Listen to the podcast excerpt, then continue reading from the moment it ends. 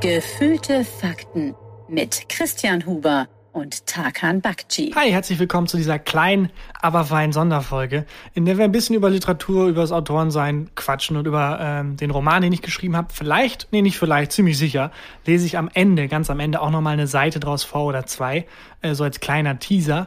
Und äh, jetzt aber in den nächsten 10, 15 Minuten mal gucken, ähm, quatschen wir einfach so ein bisschen vor uns her darüber, wie es eigentlich ist, was wir beruflich so machen. Auch mal für Mama und Papa, falls ihr gerade zuhört, dass ich das endlich mal erkläre. es nicht so einfach ist. Wir sind nämlich, sowohl Christian als auch ich, eigentlich keine Podcaster vom Beruf her, sondern Autoren. Also eigentlich auch nicht mal richtig Autoren, sondern Comedy, Fernsehautoren. Ähm, und Christian, du hast zwei, drei Bücher geschrieben sogar. Ja. Zwei davon Bestseller. Eins davon war nicht, nicht aber war das, das erste, was du geschrieben hast, glaube ich. Ja, zu Recht nicht ähm, das erste. Aber das war, das ist schon auch ein bisschen länger her. Also du warst relativ früh beides, kann das sein? Fernsehautor und, und äh, gedruckter Autor? Nee, ich war, ähm, bei mir war es so, dass ich erst gedruckter Autor war und ähm, parallel zwar schon für Jan geschrieben habe, fürs Neo-Magazin, aber werde ich mich jetzt nicht als Fernsehautor bezeichnet. Ich habe ähm, angefangen dann äh, für Jan so diese One-Liner zu schreiben. Mhm. Also das, was, ich meine, muss ich dir nie erklären, das, ähm, diesen Stand-Up-Part, wenn Jan hinterm Vorhang vorgekommen ist. Oder dann, jeder andere Moderator auch. Also wirklich genau. Teil jeder Late-Night-Show ist, dass am Anfang der Moderator herauskommt und so Gags macht. Ja. Und äh, die werden häufig dann ähm, aus einem größeren Pool gezogen. Genau, von externen Autoren. Genau. Autoren. Und so einer war ich. Und es hat äh, ganz gut funktioniert. Und dann hat Jan irgendwann gefragt, ob ich nach Köln ziehen will und fest fürs Neo-Magazin. Und das war aber schreibe. nach oder vor deinem ersten Buch? Das war nach dem ersten Buch. Und ich habe dann in Köln, das war 2016, bin ich hergezogen und habe dann in Köln im Jahr 2016 das zweite Buch geschrieben, hier in der Sommerpause vom, äh, vom Neo-Magazin. Und äh, ich bin über Twitter dazu gekommen. Also Jan fand eigentlich, ich habe letztens überlegt, welcher Tweet es war. Und ich glaube, es war der Tweet, da habe ich geschrieben, ähm, Alle Ausländer raus aus Deutschland. Lieber Christian, uns sind deine Auftritte im Twitter-Universum aufgefallen. Der Tweet war, ähm, was ist denn. Nee, ich brauche ein neues Imprägnierspray für meine Couch. Mhm, sehr gutes Setup. Äh, was benutzt denn Claudia Effenberg für ihr Gesicht? Oh, ohne Witz, hättest du mich aufgefordert, eine Pointe zu finden, hätte ich irgendwie sowas mit Maschmeier und Gesicht und Imprägnieren. Mega ja. assi. Ja, total. Ich, ich glaube, das war der Tweet, wo Jan sich gedacht hat, der passt so. Das ist auch absurd, dass das geht, weil das ist so ein sehr modernes Phänomen. Also früher zu Gutenberg-Zeiten, irgendwie mhm. musste man, ähm, äh, weiß ich nicht, seine Sachen irgendwie raus in der Welt verteilen und so. Heutzutage kannst du dich halt im Handy im Internet einloggen ja. und einfach anfangen, Sachen zu schreiben. Ich muss ja, muss ja nur El Hotzo angucken. Der ja. ist ja, das ist ja unfassbar, was der abreißt auf Twitter. Also alle fünf Minuten wirklich Gags, wo ich mir denke, fuck, den hätte ich gern gehabt. Und, ja, äh, und es ist halt wirklich eine neue Art von, von Schreiben, die so ja. nicht möglich war, vor allem als, auch als Business. Also ich weiß nicht, El Hotzo hat wahrscheinlich noch einen Nebenjob. Mhm. Ähm, macht er es mittlerweile? Ja, genauso hätte ich das jetzt dann wahrscheinlich als Entwicklung vermutet, weil man kann davon ja leben. Ja, genau. Also vom, vom, bei dir war es ja auch so, oder? Du bist doch, äh, hast doch auch im externen Pool, glaube ich, mhm. fürs Neo-Magazin Ja, ich wollte erst Journalist werden. Äh, da war relativ ja. schnell klar, also das wird nichts. Also ich war dann ja auch beim Deutschlandfunk beim Praktikum und habe gemerkt, das sind die alle sind tausendmal besser als ich hm. und die sind schon nicht glücklich und gut in ihrem Job. so was soll ich dann dann reiten? Ich kann hier doch gar nichts reißen. Und ähm, da hatte ich schon so einen halben Zeh in diesem Unseriösen drin. Da war ich schon mhm. in dem Pool und immer, wenn ich das erzählt habe in Deutschlandfunk zu so Journalisten, die halt wirklich aus Moskau berichten normalerweise und Weltpolitik und so berichten, die waren alle so, mein Gott, mach das, mach, mach lieber das, das mach oder lieber was anderes, aber war, nicht das, was du jetzt wirklich, machst. Wie so die Ratten im sinkenden Schiff, die einen warnen, geh nicht an Bord, bitte, geh nicht an Bord. Das war wirklich dann so, wo ich dachte, okay, ähm, erstens, wahrscheinlich bin ich extrem schlecht in dem Job und alle wollen mich einfach davor warnen, oder das zu machen. Du bist extrem gut und oh. die wollen den Konkurrenten absägen. Ja, oder es war halt so, okay, ähm, gut, das, das hier wird sowieso nichts, das ist eine Sackgasse gerade. Und dann war doch bei dir, glaube ich, ähm, hat doch die Bild- und Tonfabrik, ähm, die Produktionsfirma hier, für das neue Format Gute Arbeit, hatten die doch eine Stellenausschreibung. Genau, ne? und da muss ich mich dann ganz klassisch, also ich wurde von denen gefragt, ob ich mich bewerben will. Und dann muss ich ganz klassisch durch das Bewerbungsverfahren, was absurd ist, weil normalerweise, also auch, ich war dann schon in ein paar Bewerbungsverfahren für andere Jobs, hm. halt journalistische Jobs und so. Und normalerweise wird man halt gedemütigt. Also eigentlich, vor allem als Journalist, kommt dann so ein Tribunal, auch egal für was es ist, selbst wenn es so für eine Journalistenschule ist, ja. was ja die Ausbildung ist, ja. wirst du dann irgendwie so bewertet und alles wird auf links gedreht und Sprich mal kurz weiter. So. Ich muss, ich muss äh, kurz die Heizung runterdrehen, weil die Heizung blubbert so. Das klingt, als würde hier irgendwas auslaufen. Red einfach weiter. Ich rede einfach äh, munter weiter. Ja, das ist, normalerweise wird man halt gedemütigt und äh, es ist halt, man muss alles rechtfertigen, was haben sie im Studium gemacht, warum haben sie Geschichte angefangen zu studieren und äh, wie sehen sie die Echt, Weltpolitik so von Russland gerade im, im Anbetracht des 21. Jahrhunderts. Ja, das ist, was ich mitbekommen habe. Ich habe sehr viele Freunde, die sehr, sehr viel schlauer sind als ich, die halt dann strugglen, weil die so hart auseinandergenommen werden und weil der Markt sich so zerfleischt und es ist wirklich unwürdig.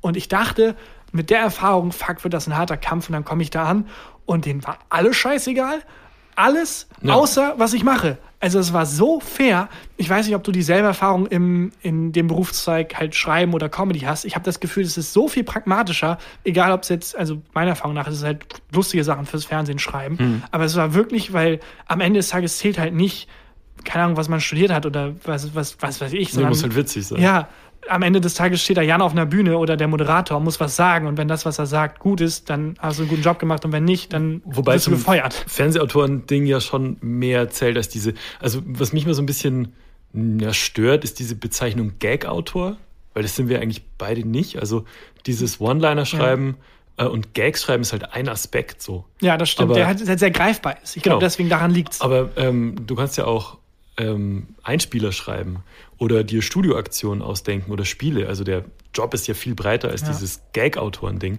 Und was bei mir halt so war, ich habe bei der, während der Zeit beim Neo-Magazin wahnsinnig viel gelernt.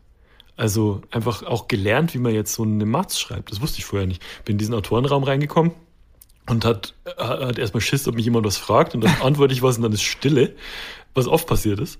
Ähm, aber ich habe einfach währenddessen gelernt, wie man richtig eine Matz schreibt. Was ja bei jedem Job so ist. Also ja. auch bei dieser scheiß Journalistenschule, wo dann irgendwie acht äh, alte Menschen bewerten, ob du es würdig bist zu lernen. Mhm. Es ist egal, wie viel du vorher studiert hast. Was, also am Ende lernst du es, indem du es machst. Und ich glaube, das, war meine Erfahrung zumindest, äh, ist was, was so in dieser Autorenwelt relativ klar ist. Und deswegen musste ich mich auch bewerben, indem ich Sachen schreibe. Und dann war es auch nicht, also es war, ging dann wirklich darum, pragmatisch, was macht er? Wie war es denn dann bei dir, wenn ich das richtig in Erinnerung habe, du hast dann erst für gute Arbeit geschrieben, bist dann genau. irgendwann rübergekommen zum Neo-Magazin, wo ich auch war. Genau, das wurde abgesägt, gute Arbeit wurde in den Boden gestampft und dann dachte ich, jupp, das war's. Ich hab, das war ein cooles Jahr als Comedy-Autor. äh, ciao.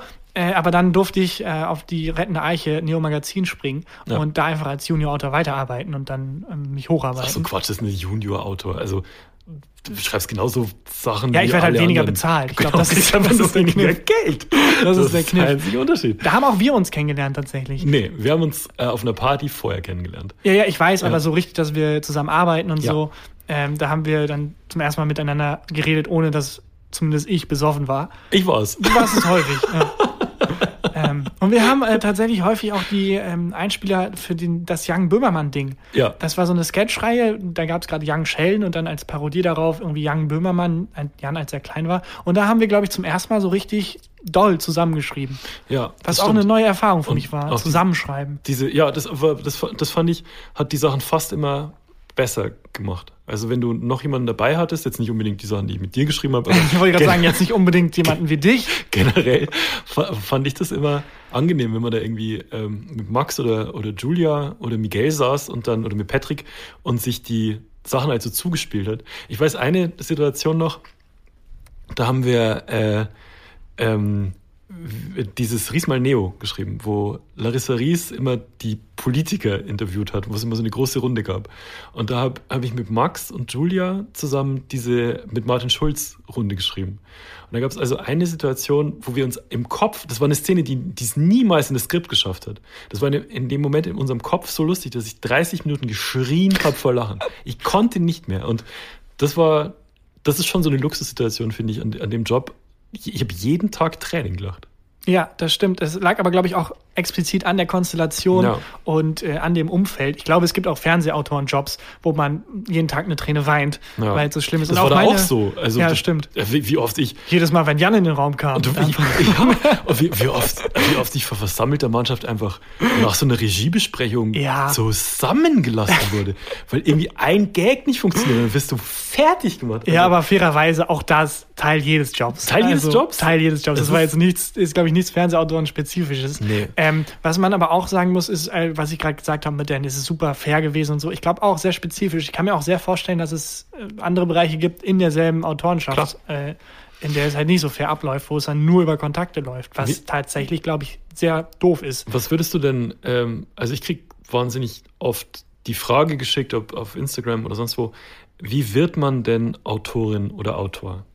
Wie wird man denn Autorin oder Autor? Ja, immer, also da kann man wirklich einfach die komplett bescheuerte Antwort geben, die es aber irgendwie auf den Punkt trifft. Mach einfach.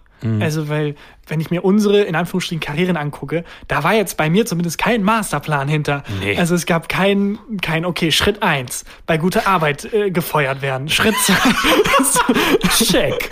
Ja, einfach, einfach angefangen, Sachen ins Internet zu schreiben und dann äh, überall, und das ist, glaube ich, aber dann ein sehr pragmatischer Tipp, überall, wo man für schreiben will, also wenn es jetzt explizit Fernsehautor ist, ähm, einfach die raussuchen, so tun, als würde man schon dafür schreiben und dann denen jetzt Sachen schicken. Also beim, wenn das New Magazin gibt es ja jetzt in der Form nicht mehr, doch, das ZDF-Magazin ist es ja jetzt.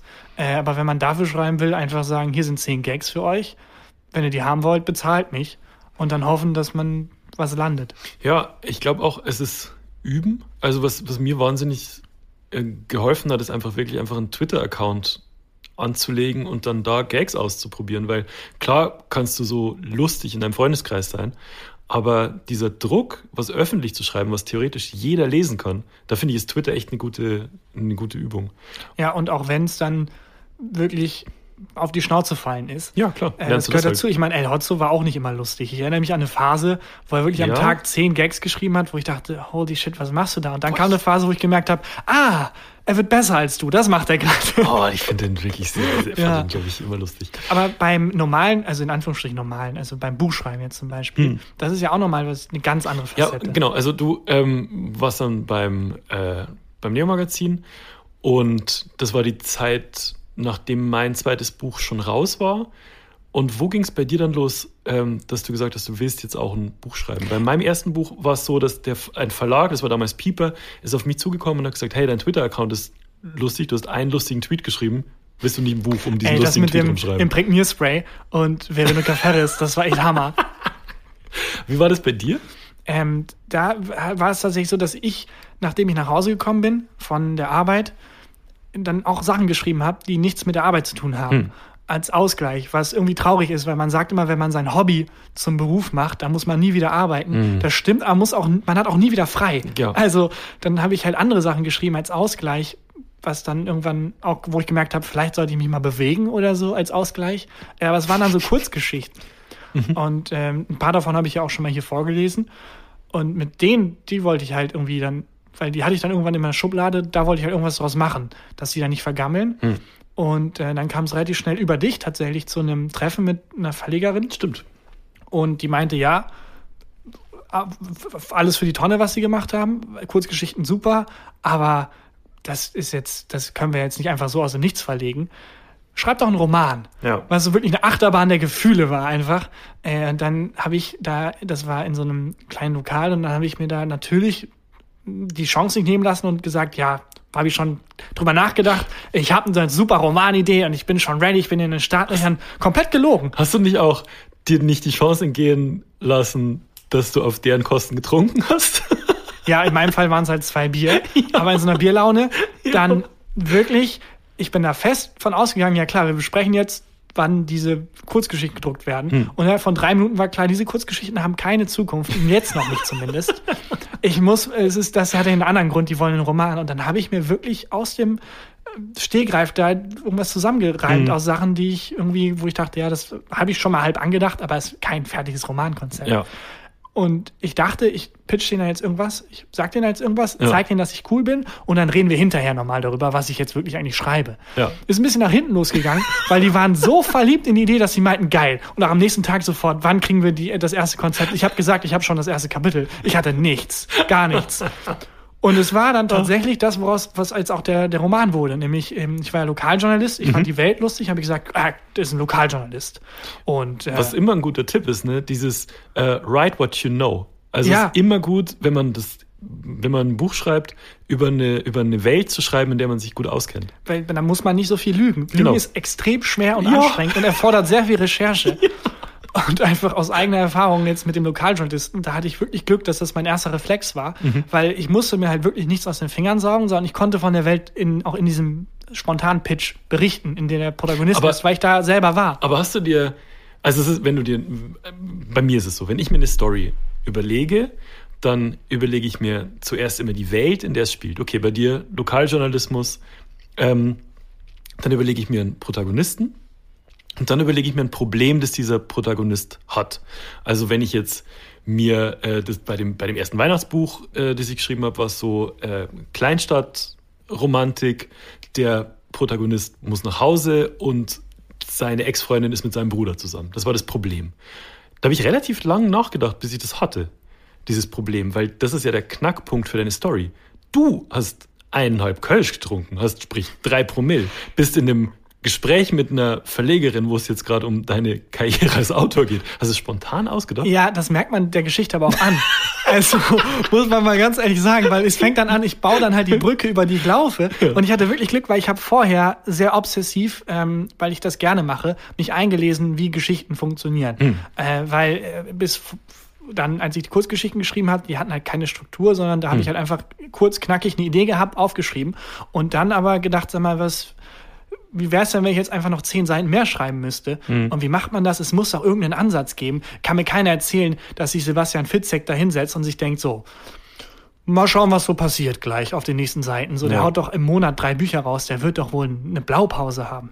Und dann mich wirklich rein, wirklich obsessiv reingelesen habe von wirklich Aristoteles, der da auch schon eine Meinung zu hatte. Klar. Äh, bis hin zu irgendwie äh, irgendwelchen Hollywood-Leuten. Äh, Snyder heißt der eine Typ, der dann irgendwie gesagt hat, okay, genau so und nicht anders ist, hat ein Film auszusehen und ein Film, also eine Geschichte. Ähm, und ich glaube, das war irgendwo in meinem Hinterkopf, dass ich beim Erzählen, bei diesem Brücke bauen dachte, fuck, fuck, fuck, jetzt kam lange nichts mehr, jetzt muss irgendwas passieren. Ja. Und er trifft auf eine Frau, die den Dosenöffner erfunden hat. Was hast du gerade gesagt? Ja, und darüber muss er eine Geschichte machen. Ja. Weil, wenn er das nicht tut, Ja, dann genau, ist immer so. und dann wirklich in diesen, aus diesen Fetzen, die ich in meinem Hirn hatte, aus diesen ganzen Büchern, wie Geschichten funktionieren, nämlich ist es immer so, es gibt eine Person. Wer ist diese Person? Wie sieht seine Welt eigentlich aus? Was passiert, dass seine Welt auf den Kopf setzt, komplett auf den Kopf stellt? Er braucht was. Dann macht er Abenteuer, Abenteuer, Abenteuer. Denkt, er kriegt das, was er brauchte, merkt, oh, das ist es doch nicht. Abenteuer, Abenteuer, Abenteuer. Er kommt zurück zu seiner alten Welt und ist ein besserer Mensch. So, Im jetzt mal Best- runtergebrochen. Ja, ja. Äh, die Heldenreise. So diese Beats hatte ich schon im Kopf und habe dann halt immer, wenn ich gemerkt habe, jetzt muss was kommen, jetzt muss was kommen, einfach das nächste, was mir eingefallen ist. Und das ist aber das, die nächsten Sachen, die dir eingefallen sind, auch die Sachen, an die du dich dann geklammert hast, weil ich finde es immer wahnsinnig schwierig, wenn man eine Idee andenkt, sich von der wieder zu lösen. Also so zu vergessen, was man mal im Kopf hatte und dann neu zu denken, finde ich wahnsinnig schwierig. Wenn du jetzt sagst, die hat den Dosenöffner erfunden, dann ist es ja schon so eine einschneidende Idee, dass man davon eigentlich fast schon nicht mehr wegkommt. Das stimmt und deswegen hatte ich sehr viel Glück, dass das funktioniert hat, weil ähm, was dann passiert ist und was glaube ich gut ist und äh, was also jetzt nur aus persönlicher anekdotischer Erfahrung, keine Ahnung, ob das der Wissenschaft standhält, aber ich glaube, wenn man zwei, drei Dinge hat, von denen man sagt, das ist jetzt auch so, Ja. und daraus dann guckt, was daraus erwächst, ist es egal, wo man eigentlich hin wollte. Nee, die hat den Dosenöffner erfunden, der ist Lokaljournalist, Ja. die hängen rum. Das ist ja dieses, ähm, wenn du auf den ersten Seiten schaffst du das Universum. Und wenn du dann das Universum der Leserin oder dem Leser m, glaubhaft klar machst, dann ist einfach das das Universum, in dem die Geschichte spielt. Das, und das finde ich halt bei Science Fiction äh, so, ähm, alle Planeten sind entdeckt, ein paar im Krieg miteinander. Das erfahre ich auf den Bei ersten schlechter Science Fiction ist es, also warte, worauf wolltest du hinaus? dann, dann, dann ähm, und ich, und mir wird das am Anfang glaubwürdig erklärt. Ja. Dann glaube ich den kompletten Film. Dann glaube ich den kompletten Film, okay, alles klar, das ganze Universum ist entdeckt. Das sind die Regeln. Das sind, genau, du, Genau. du stellst halt die Spielregeln auf am Anfang. Das wollte ich gerade sagen. Bei schlechter Science Fiction ist es halt so, wie sollen wir dieses Problem lösen? Zeitreise. Ach ja, übrigens, es gibt Zeitreise. Genau. Äh, haben wir vorher nie erwähnt, werden wir nachher nie erwähnen, aber jetzt gerade, weil wir es brauchen, um das Problem zu lösen, es gibt Zeitreise. Und das ist nicht nur Science Fiction. Ich glaube auch bei Geschichten, die ähm, sich nicht gut anfühlen, weil ich glaube, man spürt das, Ja. sind es halt genau diese Regeln, die man missachtet. Nämlich, äh, ja, da wurde jetzt einfach aus dem Nichts was eingeführt. Ja, und das war der Grund, ähm, warum ich zwei Bücher wieder gelöscht habe. Ja, ja, Also ich da, hab- da wollte ich gleich drauf hinaus. Ja, ich, es war ja, war ja so, dass ich das, ähm, das nächste Buch hatte ich ja angefangen vor, einen, äh, vor eineinhalb Jahren und ähm, war zur Hälfte fertig und habe bei der Hälfte gemerkt, ich glaube mein Universum nicht. Das wäre dann Ich- dein viertes Buch gewesen. Das wäre mein ja. viertes Buch gewesen, genau. Und ich glaube das Universum nicht und ich glaube die, ich glaube das nicht, was da passiert und der Protagonist trifft gerade Entscheidungen, das, da gehe ich nicht mit. Hab das gelöscht und dachte mir, jetzt bin ich clever. Jetzt mache ich das, mache ich das ganz anders und jetzt ähm, glaubt man mein Universum und habe den Fehler begangen, das eine ähnliche Handlung wiederzubauen und habe den gleichen Fehler nochmal gemacht. Und wieder bei der Hälfte komplett alles gelöscht. Das war ist- genau das Ding, ja. wo du Glück hattest mit diesem, ähm, die hat den Dosenöffner erfunden und das hat dann funktioniert. Bei mir hatte die den Dosenöffner erfunden, das hat bei mir nicht funktioniert. Ich habe es nicht mehr aus dem Kopf gekriegt. Ja, es ist auch, also das sagt sich jetzt so in zwei Sätzen. Diese Hm. zwei Sätze waren dein, deine letzten zwei Jahre. Waren, Ja. Ich habe es geschrieben und dann habe ich es wieder gelöscht. Wie viel Arbeit in, und wie viel Schmerz und wie viel Trauer in Alter. diesen zwei Sätzen steckt. Ne? Es ist, ähm, und ich, ich glaube ja immer noch irgendwie die Geschichte, wenn ich dir die jetzt runter erzähle, was ich schreiben wollte, wirst du sagen, okay, klingt gut, kann man Ja, sind bestimmt zwei machen. Menschen auf einem großen Schiff und das Schiff rammt gegen so einen ein Eisberg, Eisberg. und dann, äh, ja. Und die zweite Idee war, da gibt es so einen Park, in dem die Dinosaurier wieder gezüchtet haben. Ähm, aber es, es, es ist halt so, dass wenn du die Story, oder mir geht es zumindest so, wenn ich die Story nicht wirklich runterbreche auf die Kapitel, auf die Entscheidungen deiner Figuren, ähm, auf die Auswirkungen der Entscheidungen, auf dein ganzes Universum, das du aufbaust, dann fliegt mir das um die Ohren. Und bei den letzten beiden Büchern war es halt so, das war relativ simples Setup. Aber die hatten ja auch nur 170 Seiten. Also das kann man, in Anführungszeichen, kann man so runterschreiben. Aber ich schreibe halt jetzt einen richtigen Roman. Und da funktioniert das halt nicht mehr. Du kannst halt, also ich kann das zumindest nicht, nicht einfach drauf losschreiben, sondern das ist wie in jedem Job, du musst halt dein Handwerk können. Ja, das ist auch, also das und das, ich möchte, sorry, nochmal Hm. drauf eingehen, weil ich das so bewundernswert finde, dass du wirklich einfach ein halbfertiges Buch Zwei. weggeschmissen hast. Zwei. Und die haben nicht funktioniert, aber das tun die Hälfte der Bücher, die auf dem Markt sind, auch nicht. Und trotzdem geht das irgendwie. Es war wirklich vor allem, weil du unzufrieden damit warst, Das, ich hatte jeweils, ich hatte einmal 180 und einmal äh, 170 Seiten fertig weggeschmissen. und alles markieren, löschen. Ja. Und eine Flasche Wodka nehmen und in Fötusstellung vor die Couch legen. Zweimal. Weißt du, was ich glaube? Ich glaube, der Hintergrund als Gag-Autor hilft da sehr. Ja. Bei diesem, weißt du was, vielleicht ist das für die Tonne. Weil wie viel Sachen man am Tag, also bei unseren Tagen war es zumindest so in unserem Job bisher, also wie oft wir schon stundenlang an Sachen gesessen haben, die Ja. dann in einer Sekunde zerstört wurden, weil, ach, der Promi hat abgesagt. Ja, Ja. okay, zwei Stunden Arbeit für die Tonne. Oder halt auch beim Gag schreiben. Von zwei Gags, die irgendwie in die Sendung kommen, da stehen halt 130 Gags, die es nicht geschafft haben. Ja, ja. Und ja. Aber also das, die, die krasseste Zeit war ähm, letzten Sommer und da war wirklich der Podcast war so der Ausgleich zum und du hörst es in den Folgen. Ähm, dass mir ging's dann hier in, im Podcast meistens ziemlich gut und davor und danach, Alter, es war teilweise was die Hölle. Ich habe wirklich, ich habe Nächte durchgeweint. Das war wahnsinnig Gott. persönlich jetzt, Oh Gott. wahnsinnig Ja. privat, aber mir ging's richtig beschissen. Und genauso gut geht's mir jetzt, weil ich das Gefühl habe, ich habe mit dem Neu das, also die, der dritte Anlauf, den ich jetzt quasi mache, ich schreibe jetzt was komplett anderes storymäßig, jetzt habe ich's.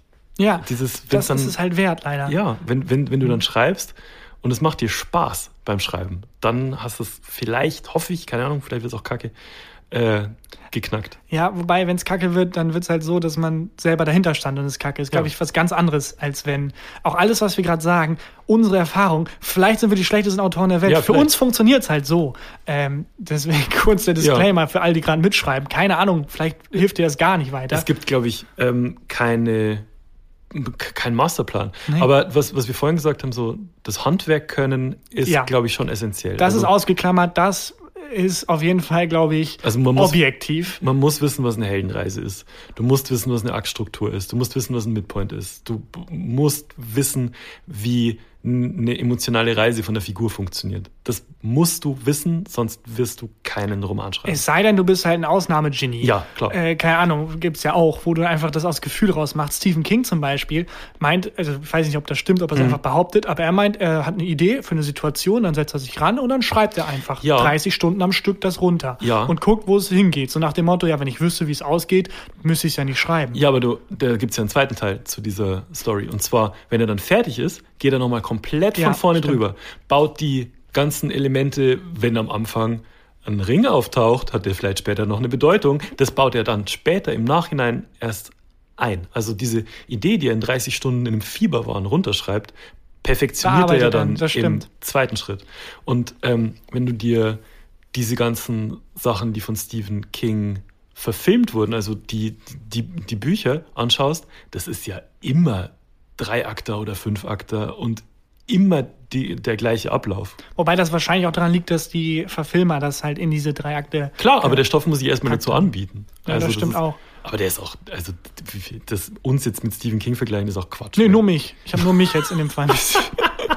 nee, klar, ich meinte nur, ähm, dass halt so Hampelmänner wie wir Ja. das auf jeden Fall brauchen. Ja. Wenn man so ein Jahrhundertgenie ist, klar, dann schreibt man halt einfach runter. Ja. Aber ähm, mir hat das echt den Arsch gerettet, weil Mhm. als ich das dann so intuitiv runtergepitcht habe, hatte ich sehr großes Glück, dass ich wirklich die anfänglichen Sachen, also was passiert, wie sieht seine Welt aus und was passiert, was diese Welt auf den Kopf stellt Mhm. Und wo soll es ungefähr hin und zwar eher so philosophisch-moralisch. Also was ist eigentlich der Subtext des Romans?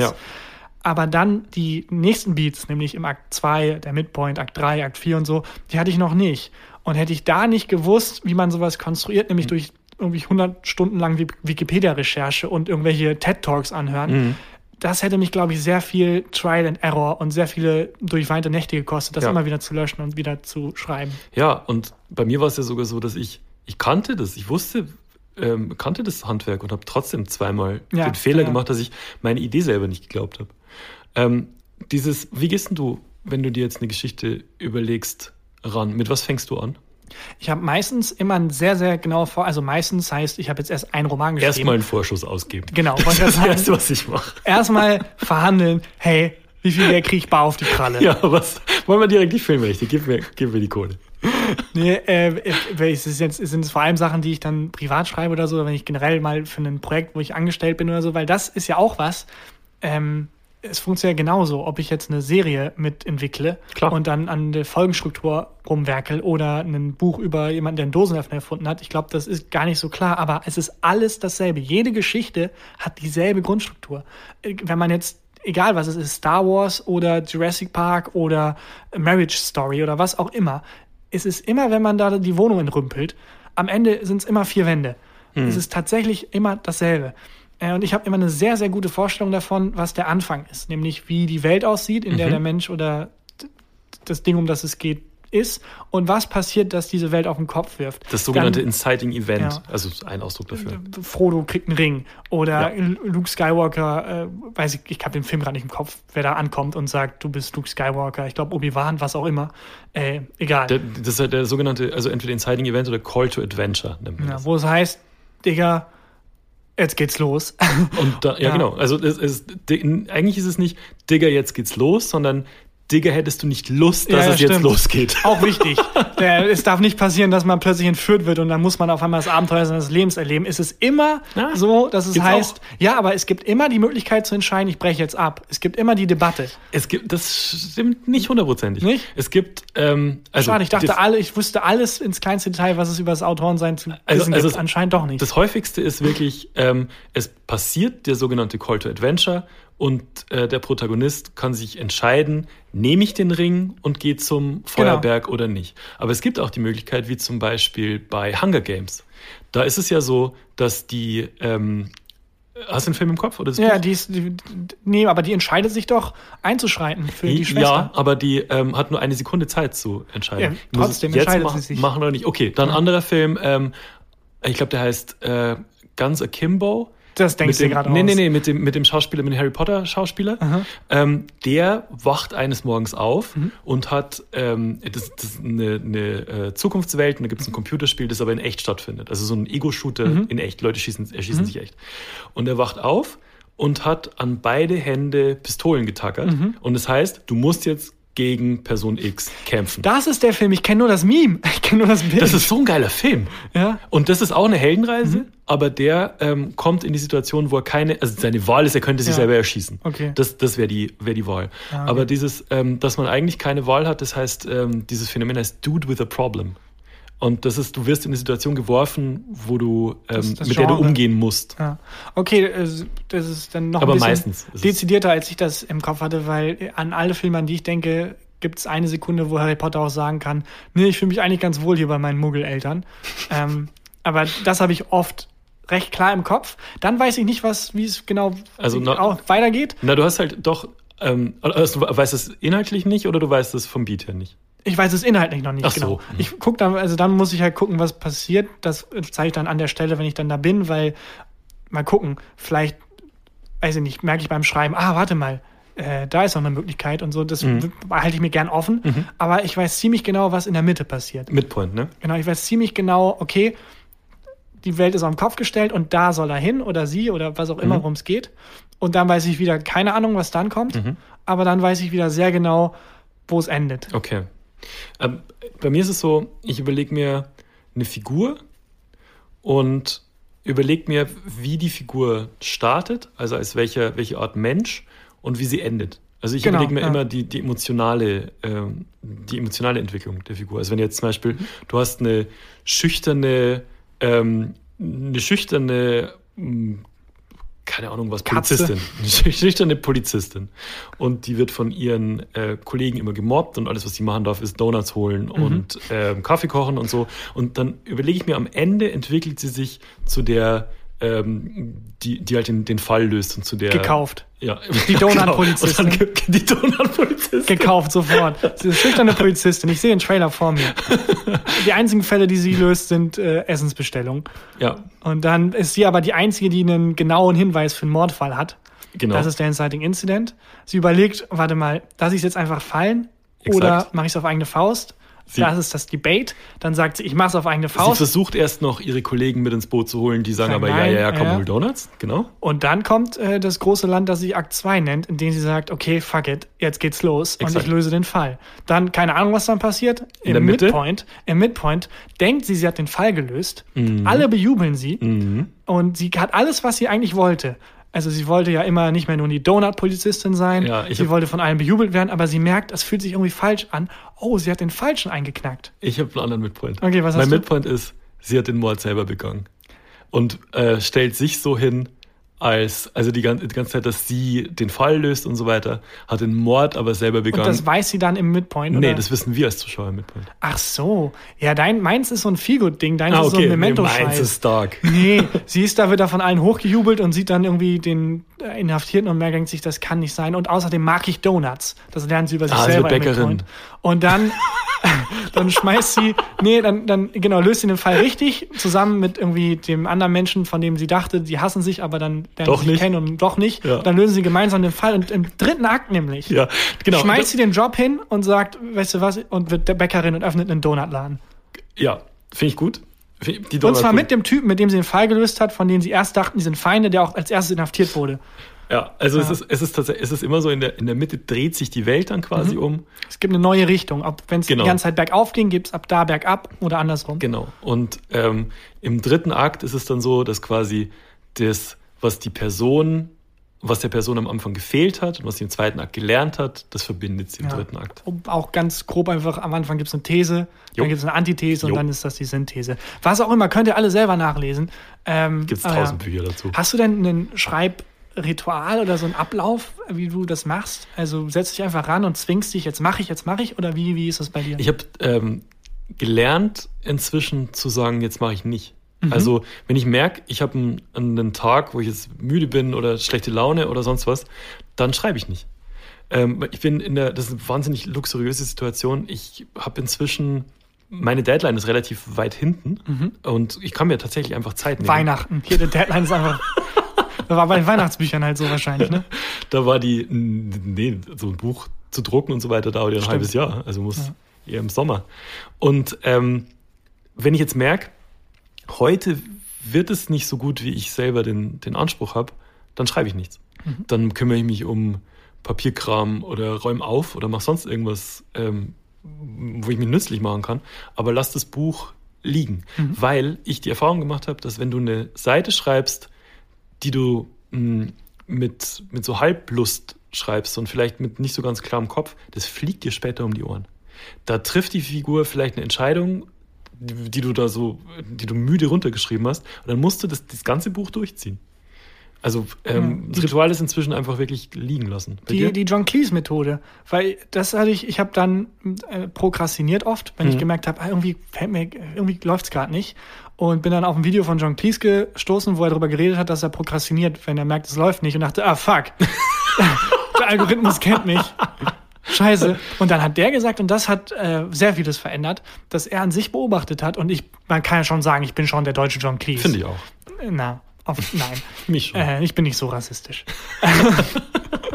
nee, was hat der gesagt? Ähm, was er gemerkt hat, ist, dass er auch an Sachen arbeitet, an Geschichten, wenn er nicht denkt, dass er dran arbeitet, sondern einfach unbewusst. Mhm, wenn er dann irgendwie ein Problem hat und dann geht er Staubsaugen, dann geht er schlafen und am Morgen ist das Problem gelöst, Ja. obwohl er nicht bewusst dran gearbeitet hat. Und dass diese Pausen dazwischen, dieses Bearbeiten, egal wie bewusst das ist, ob man sich jetzt hinsetzt und nur drüber nachdenkt oder ob man sich halt dann mal 20 Minuten Staubsaugen gönnt, Ja. ganz essentiell Teil des Schreibprozesses sind. Und seitdem mache ich halt eine riesige Pause einfach. Und die Wohnung ist blitzsauber. Ja, nee, meistens Aber- sitze ich da irgendwo rum und nee, aber Dieses ja. Gefühl, wenn du, wenn du ein Problem hast, ähm, wenn, also wenn du, wenn du im Buch an der Stelle bist und du musst entscheiden, geht meine Figur jetzt nach links oder nach rechts. Also macht sie die, die linke Tür auf oder macht sie die rechte Tür auf, jetzt metaphorisch gesprochen. Und du weißt nicht, was richtig ist. Und dieser Moment, wo du dann die Erkenntnis hast, ja klar, so, das ist, das ist ein Gefühl, das ist, finde ich, unbeschreiblich. Also, ähm, das, ist, das ist dann so eine Erleichterung und du vorher sitzt du eine Woche an einer halben Seite und kommst nicht vorwärts und plötzlich sitzt du da und schreibst runter, weil du weißt, wo es hingeht. Wobei bei dir das auch so ist, dass du, glaube ich, schreibst und dann die Seite, die du geschrieben hast, ist halt einfach die Seite. Die, Mehr oder lösche weniger. zweimal. Ja, und dann wartest du und dann löschst du sie und dann weinst du. Ja. Aber nee, es ist schon so, dass deine erste Fassung lesbar ist. Ja, auf jeden Fall. Bei mir gar nicht. Mhm. Ich rotze wirklich Sachen wie beim Gagschreiben erstmal runter und bearbeite die tausendmal. Also mir ist Aha. es dann tatsächlich so, dass ich wahnsinnig Angst vor der weißen Seite habe.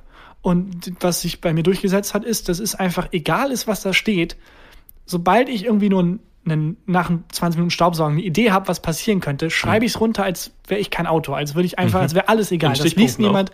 Teilweise, also manchmal Fließtext, es gibt keine Regeln. Ich bin einmal neben dir, das stimmt, da sind wir, das ist jetzt auch fast ein Jahr her, äh, von dem Auftritt in Hamburg heimgefahren. Oh, Und kleines Special. Äh, da, da, du willst das Kapitel, das ich da beschrieben habe, ne? das ist im Buch.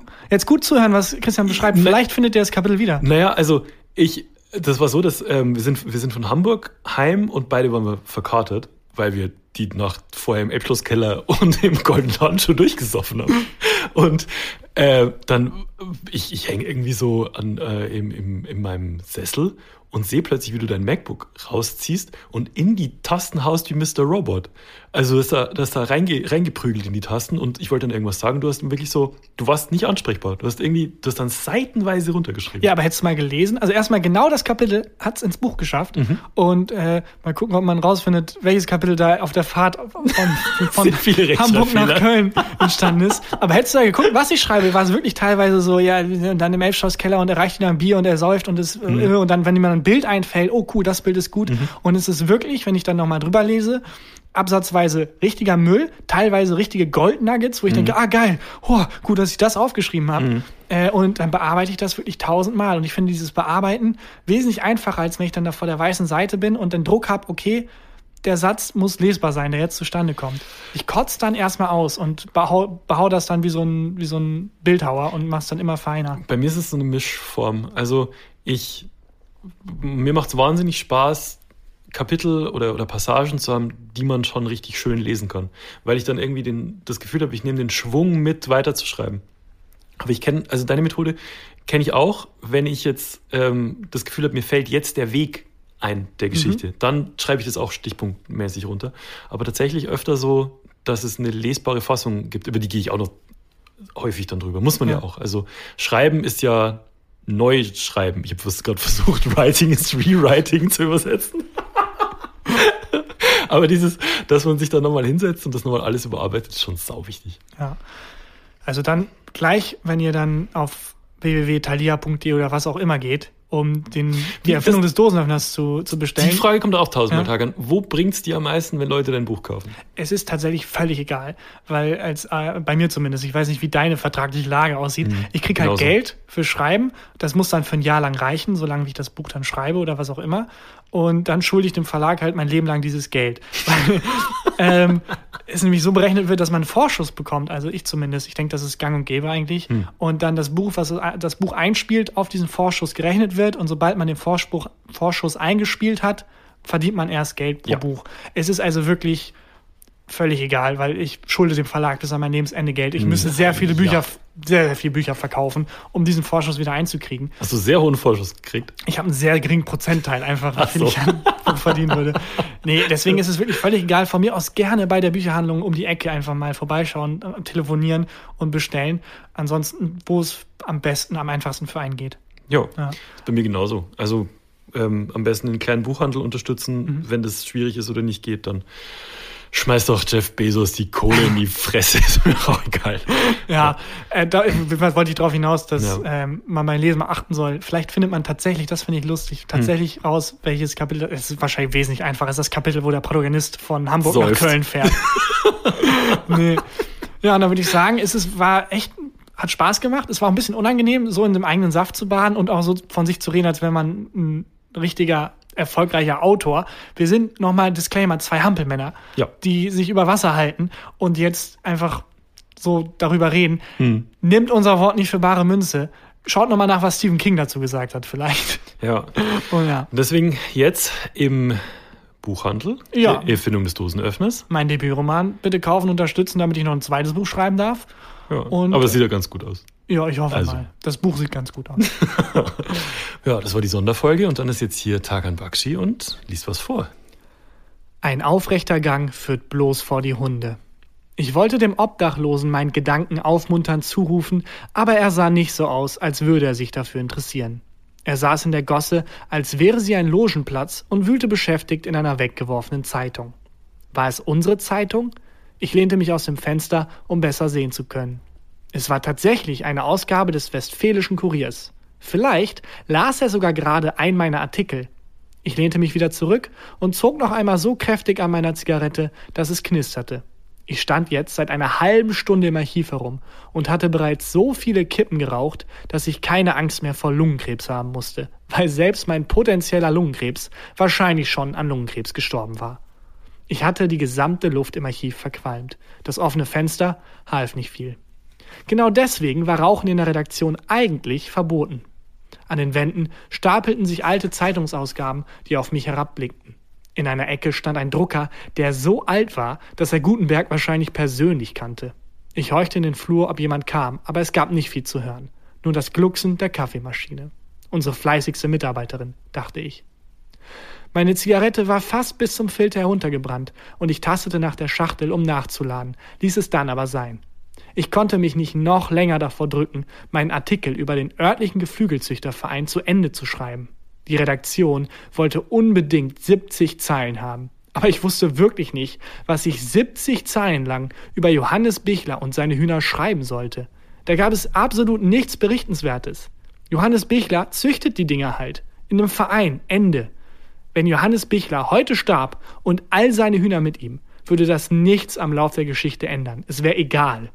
Moses waren die vollständigen moralischen Regeln der menschlichen Existenz gerade mal zehn Zeilen wert gewesen. Johannes Bichler und seine Hühner bekamen 70.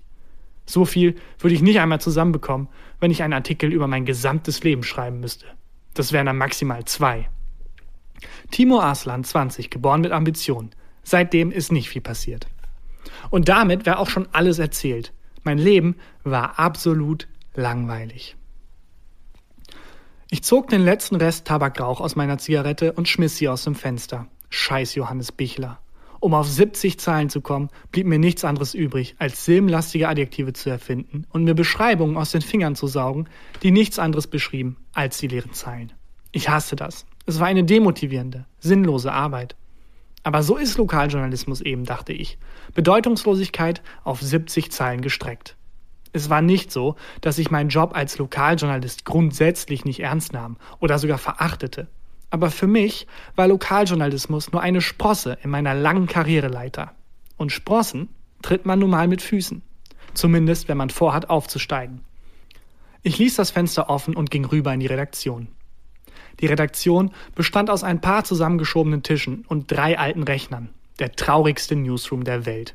Die Decken hingen tief wie Galgen und alles sah irgendwie abgesessen aus, als hätte sich jemand jahrzehntelang auf jedes einzelne Möbelstück gefläzt und es so lange angepupst, bis alles eingesackt und vergilbt war.